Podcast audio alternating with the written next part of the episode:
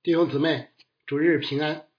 今天是大年初二，首先祝弟兄姊妹新春快乐，主恩常在。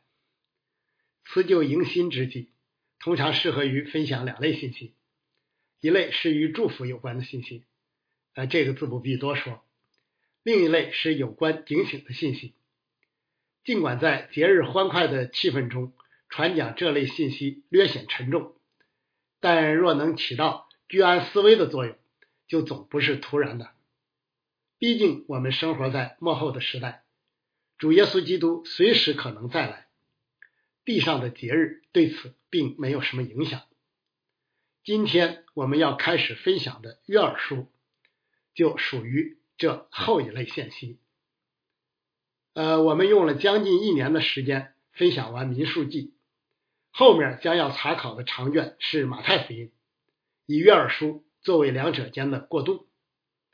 今天的正道就从这卷小先知书的简介开始。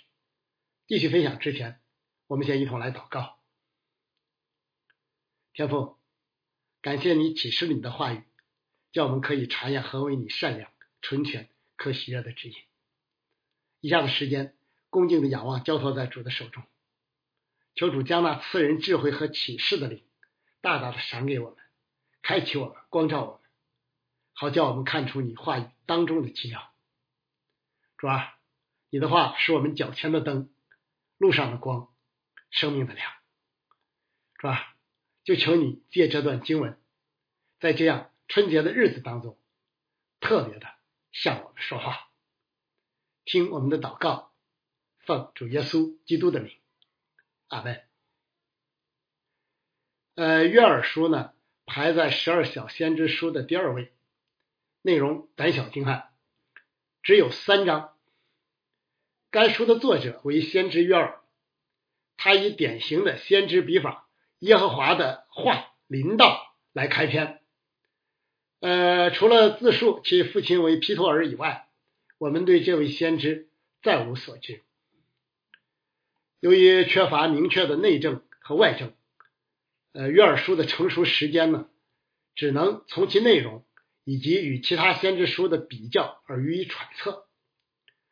主流的观点有两种：一是晚期成熟说，认为该书作于犹太人被掳归回，也就是以斯拉和尼西米以后的。第二圣殿时期，呃，这一观点的问题呢，是这个时代的大环境与本书强烈呼吁悔改的紧迫信息不怎么协调。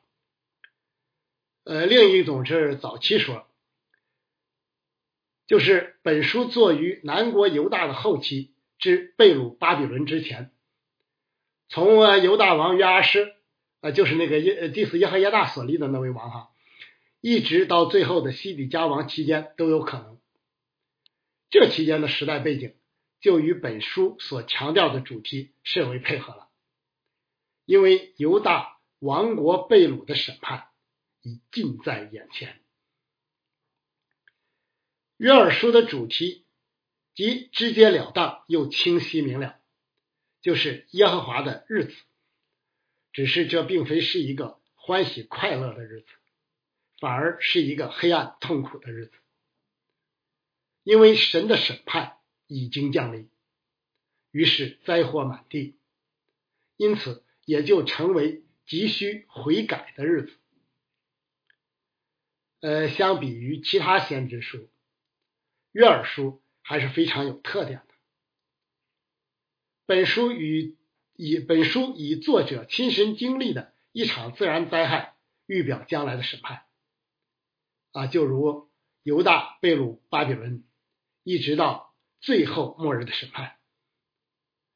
本书是针对正在因审判而遭灾之神子子民的信息，对当时代人的冲击力可想而知。也正因这样的处境，本书侧重灾难后果的角度，而没有涉及灾难的原因。因为应对危机已是当下刻不容缓的要务。从这个角度看来，本书的成熟日期并不重要，因为其信息对任何一个时代都是失切的。今天的正道经文比较长，从一章一节一直到二章十七节，占全部书卷一半的篇幅。内容呢分为两个主要的部分，一是有关灾难与审判，二是有关出路与希望。我们就先来看灾难与审判。呃，约尔先知从其正亲身经历的一场蝗灾开始全书。这场自然灾害异常罕见，无论是过程还是结果，都令人触目惊心。不寒而栗。呃，蝗灾自古以来就是人类所面临的最严重的自然灾害之一，对农牧业生产的危害尤其显著。蝗虫的繁殖力极强，短时间之内就能形成数量与密度都极大的群落，所过之处遮天蔽日，寸草不生。将一切青绿植物一扫而光，然后呢，再前往祸害下一地区。在缺乏现代科技和有效防治手段的古代，蝗灾的危害就更是毁灭性的。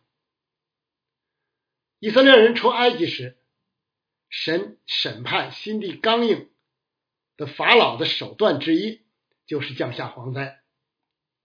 只是由于摩西的祷告，蝗虫才一夜之间被吹入红海。如果伴随蝗灾而来的还有旱涝灾害，那悲惨的境况就干以就难以形容了，啊，就难以忍受了。很不幸，这正是先知与以色列民当时正在经历的。仅仅从先知使用。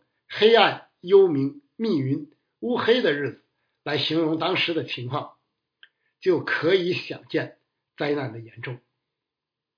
先知有一连串的使用茧虫、蝗虫、男子和蚂蚱来描述造成灾难的蝗虫。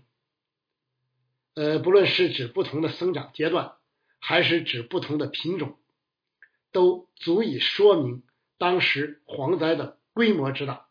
以及持续时间之广，蝗灾的后果也是极为惨烈。铺天盖地而来的蝗虫，造成土地前后强烈的对比，从之前的仿佛伊甸园，变为之后的一片荒芜，庄稼、青草，直到树叶和树皮都无一幸免。接下来的饥荒。已是在所难免了。乡村如此，城镇同样难逃被蹂躏的命运。就像先知所描写的那样，他们蹦上城，窜上墙，爬上房屋，进入窗户，如同盗贼。他们一来，地震天动，日月昏暗，星宿无光。雪上加霜的是，蝗灾过后随之而来的是旱灾。于是溪水干涸，草场如同火烧，以致牲畜哀鸣，人的境况就更不用说了。呃，不仅如此啊，灾难还造成了更为悲惨的严重后果。用于圣殿献祭的素祭与奠祭。呃，这两类祭物都直接来自于农业收成了，因此断绝，以致祭祀不能正常供祭。我们可能觉得这似乎不是什么大事，但如果你记得在旧约时代，献祭是以色列人与神交通的最主要途径，就能意识到问题的危机程度。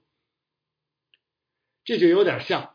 我们现在不能读经祷告，以致见不到神的面，你岂能不陷入属灵的恐慌呢？当年的以色列人就处于这样的内外交困之中。这确实是不多见的一场巨大灾难。这样的时候，稍有灵性的人都禁不住会问：这是为什么呢？难道仅仅是一句自然灾害就可以解释的通了吗？耶和华神清楚的漠视先知，这并非是普通的自然灾害，而是来自神严厉的审判。蝗虫被形容为耶和华的军旅，由神亲自指挥，受命前来攻击这地。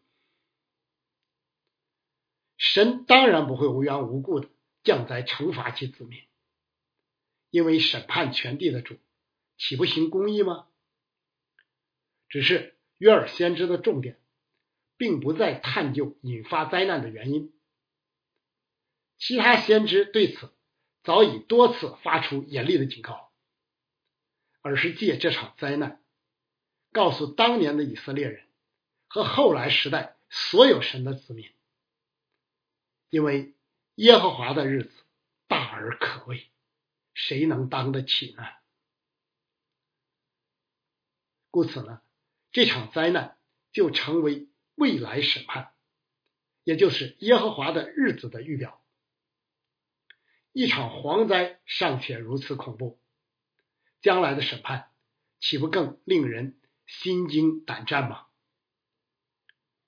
神既然借蝗灾予以警告，无非是希望人。能做出正确的回应，只可惜以色列人并没有记住先知的呐喊。不久之后，巴比伦军队就如蝗虫一样侵入，蹂躏并遍遍地，犹大惨遭亡国的悲剧，圣殿与圣城被火焚烧，人民被掳，其惨烈程度。远远超过先知的描述，但这依旧还不是最严厉的。到了末日审判的时候，等待不信之人的，不仅将是硫磺火湖的刑罚，而且永无解脱之日。谁能当得起呢？就如圣经所宣告的：若是一人仅仅得救。那不敬虔和犯罪的人，将有何地可占呢？落在永生神的手里，真是可怕的。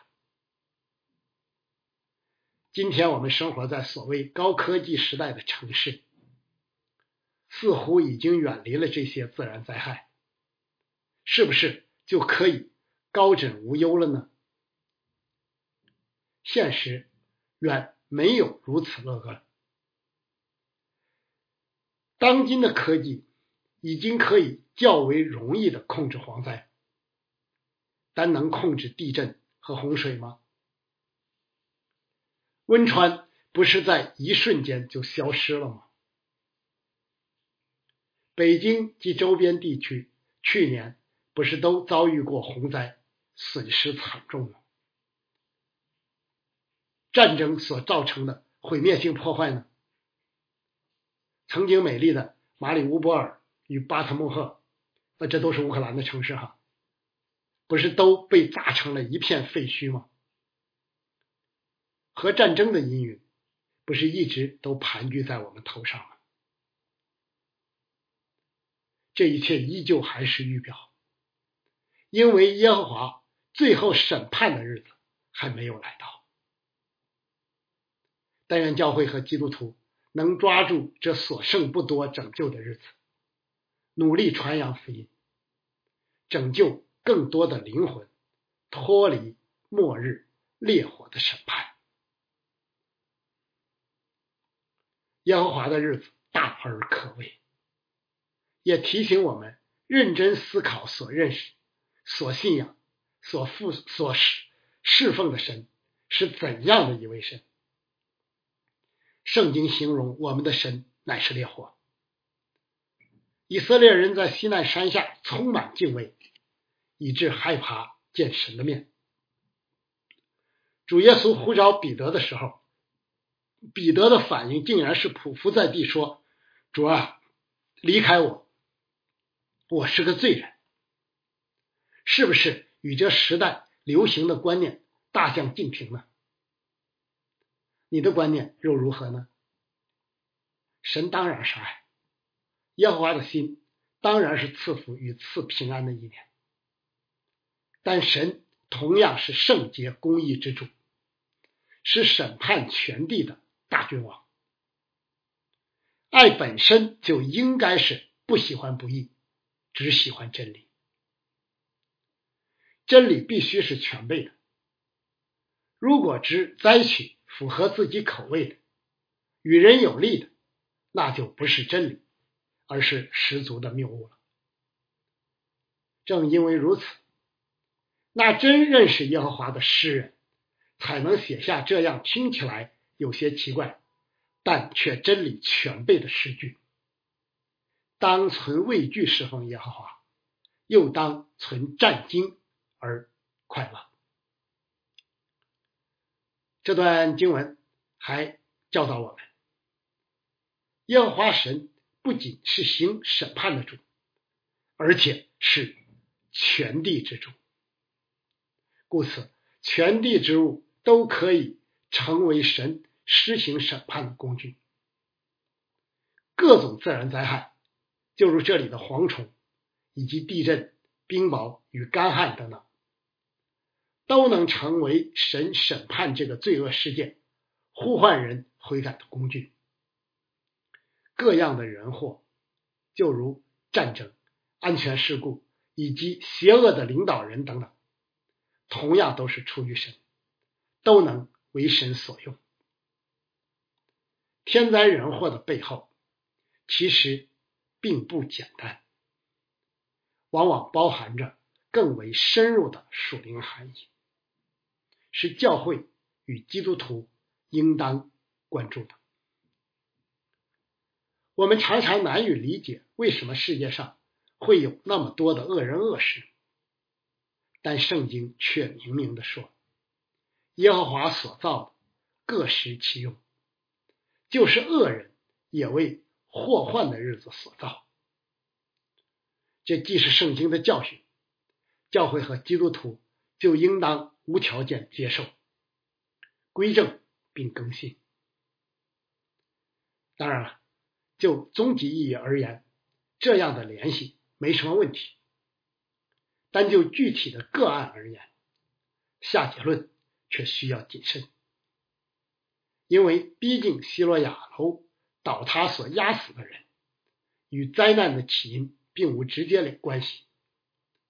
约伯的约伯的遭遇。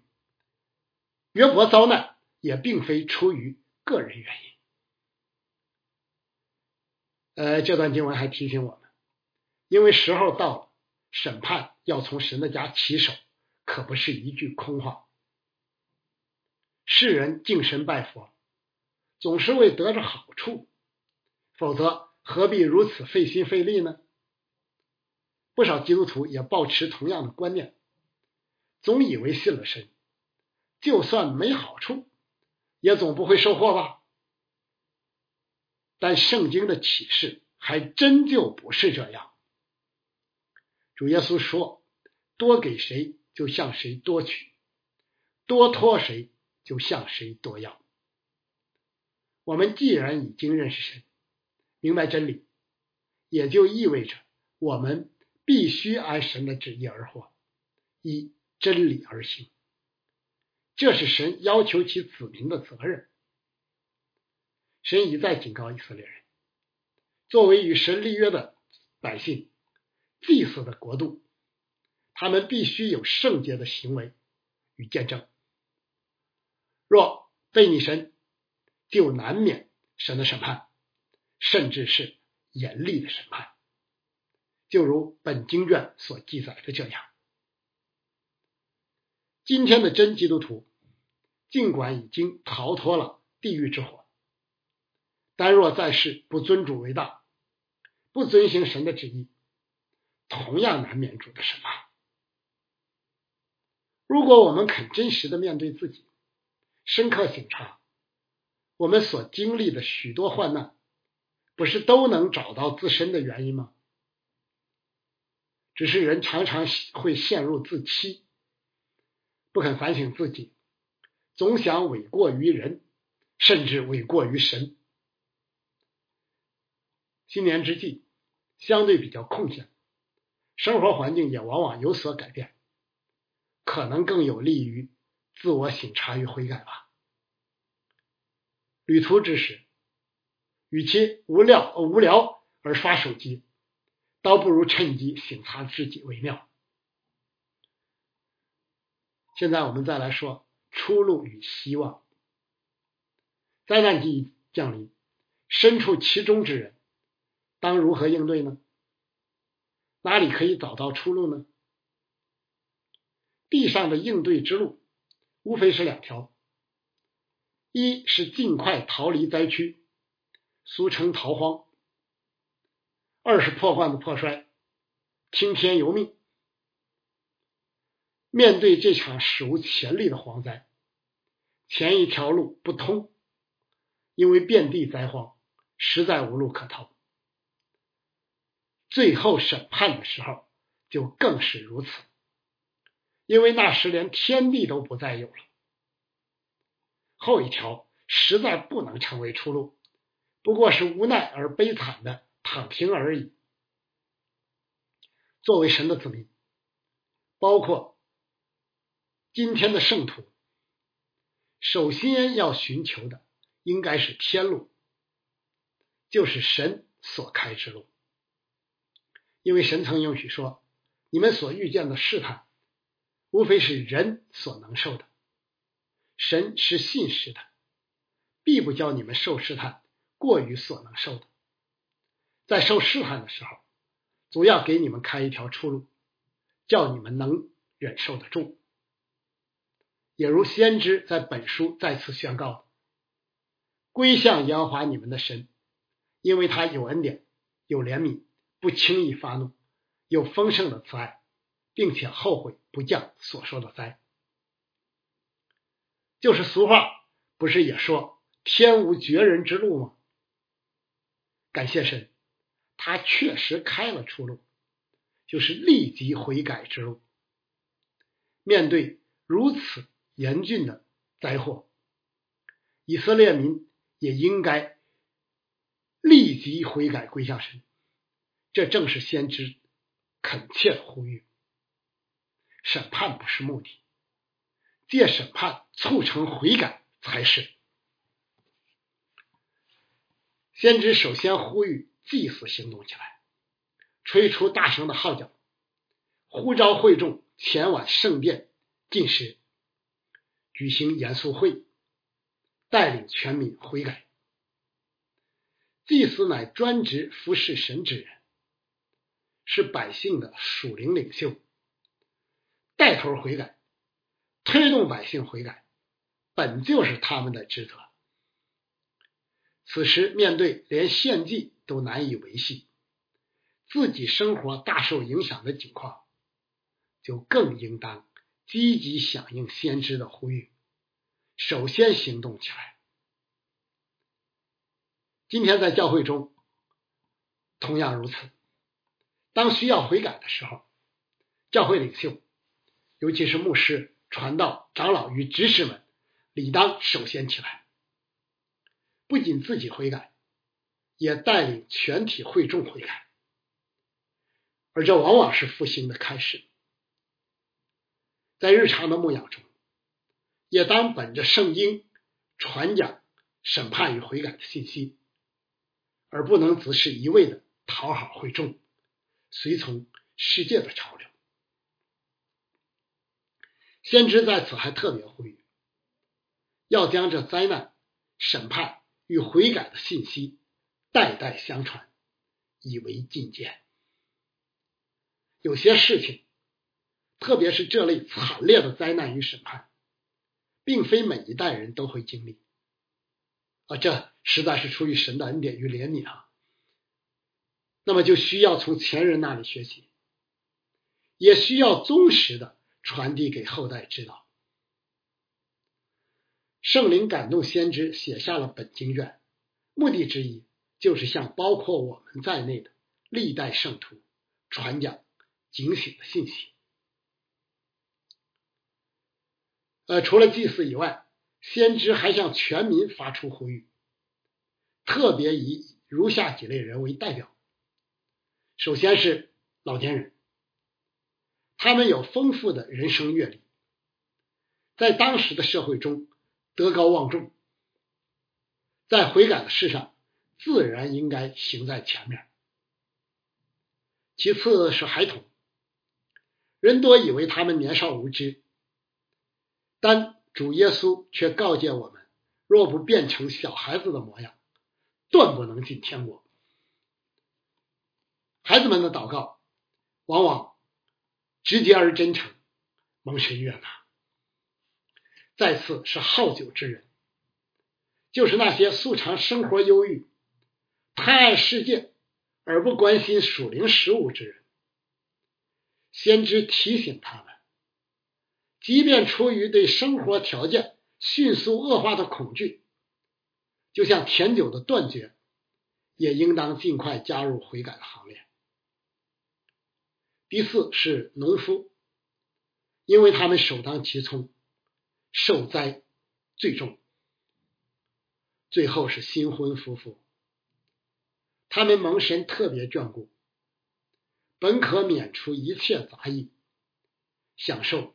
新婚的快乐，但现在事态紧急，刻不容缓，所以必须打破常规。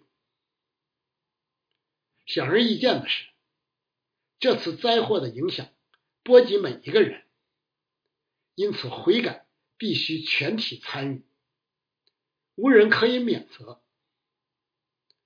只有这样全民参与、整体性的悔改。才能带来属灵的大复兴，从而扭转危局，迎来神的笑脸。这也提醒我们，面对神的审判，尤其是对社会性、系统性罪恶的审判，必须全体参与，不存在特权人士。教会与社会皆如此。我们所处的社会罪孽深重。导致灾祸不断，这显然来自神的审判。教会与基督徒不能自以为意，置身事外，只是一味的指责。作为现时代的祭司，我们有吹角、呼召全民悔改的责任。至于众人听与不听，那不是我们需要关心的事。先知同时。呼吁从内到外真诚的悔改，而不能只是表面的敷衍。撕裂心肠，不撕裂衣服，所表达的就是这样的含义。真实的悔改一定是发自内心，承认自己的罪，同时改变自己的行动作为。就像尼尼微人听了。约拿先知所传回所所传审判的信息之后那样，而不能只做表面文章，实质依旧是我行我素。坦率的说，我们的悔改有不少流于形式，并不真诚，落实到具体事情的更少，难怪没什么效果了。求圣灵感动我们，真诚的为着罪恶忧伤痛悔。付代价寻求改变，好叫神的作为显明出来。进食往往是真诚悔改的重要形式。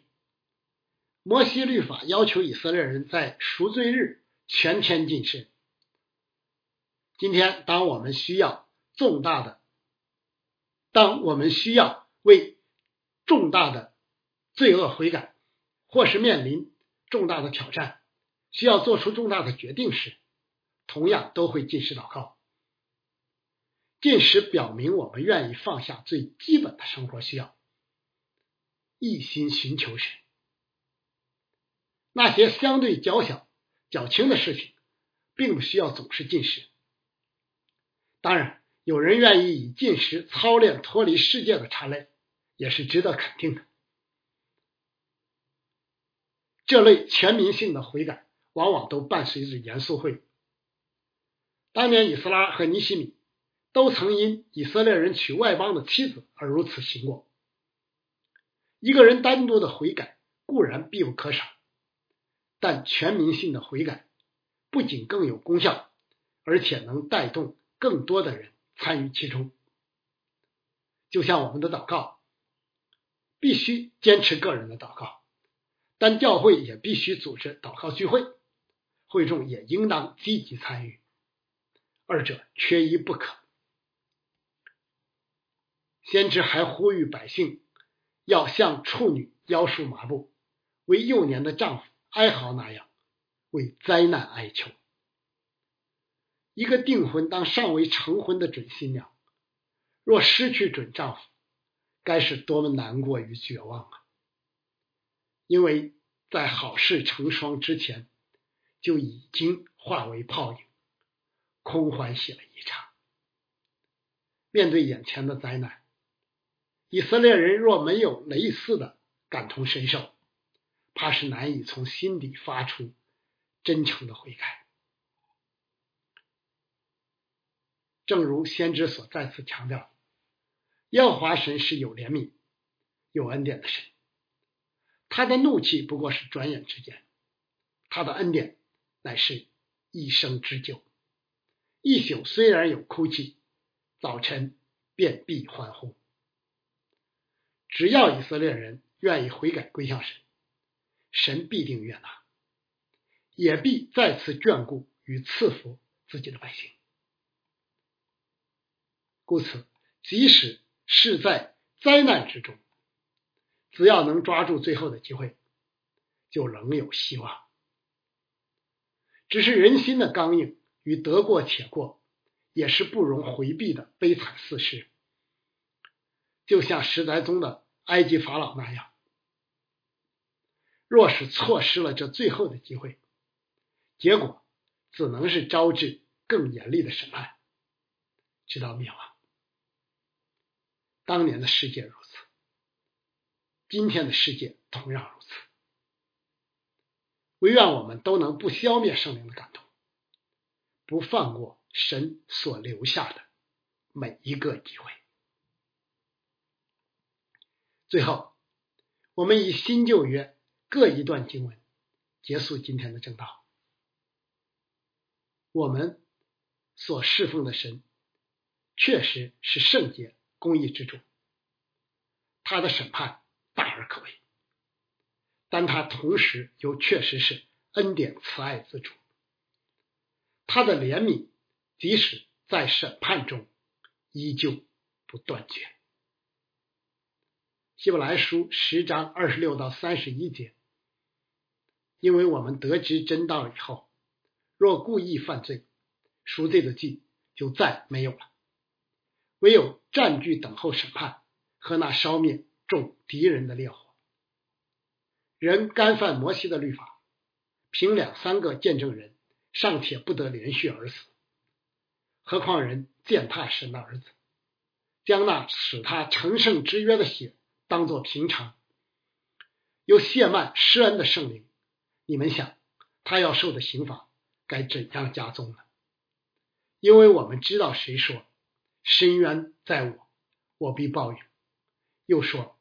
主要审判他的百姓，落在永生神的手里，真是可怕的。以西结书十八章三十到三十二节，所以主耶和华说：“以色列家，我必照你们个人所行的审判你们。你们当回头离开所犯的一切罪过，这样罪孽必不使你们败亡。”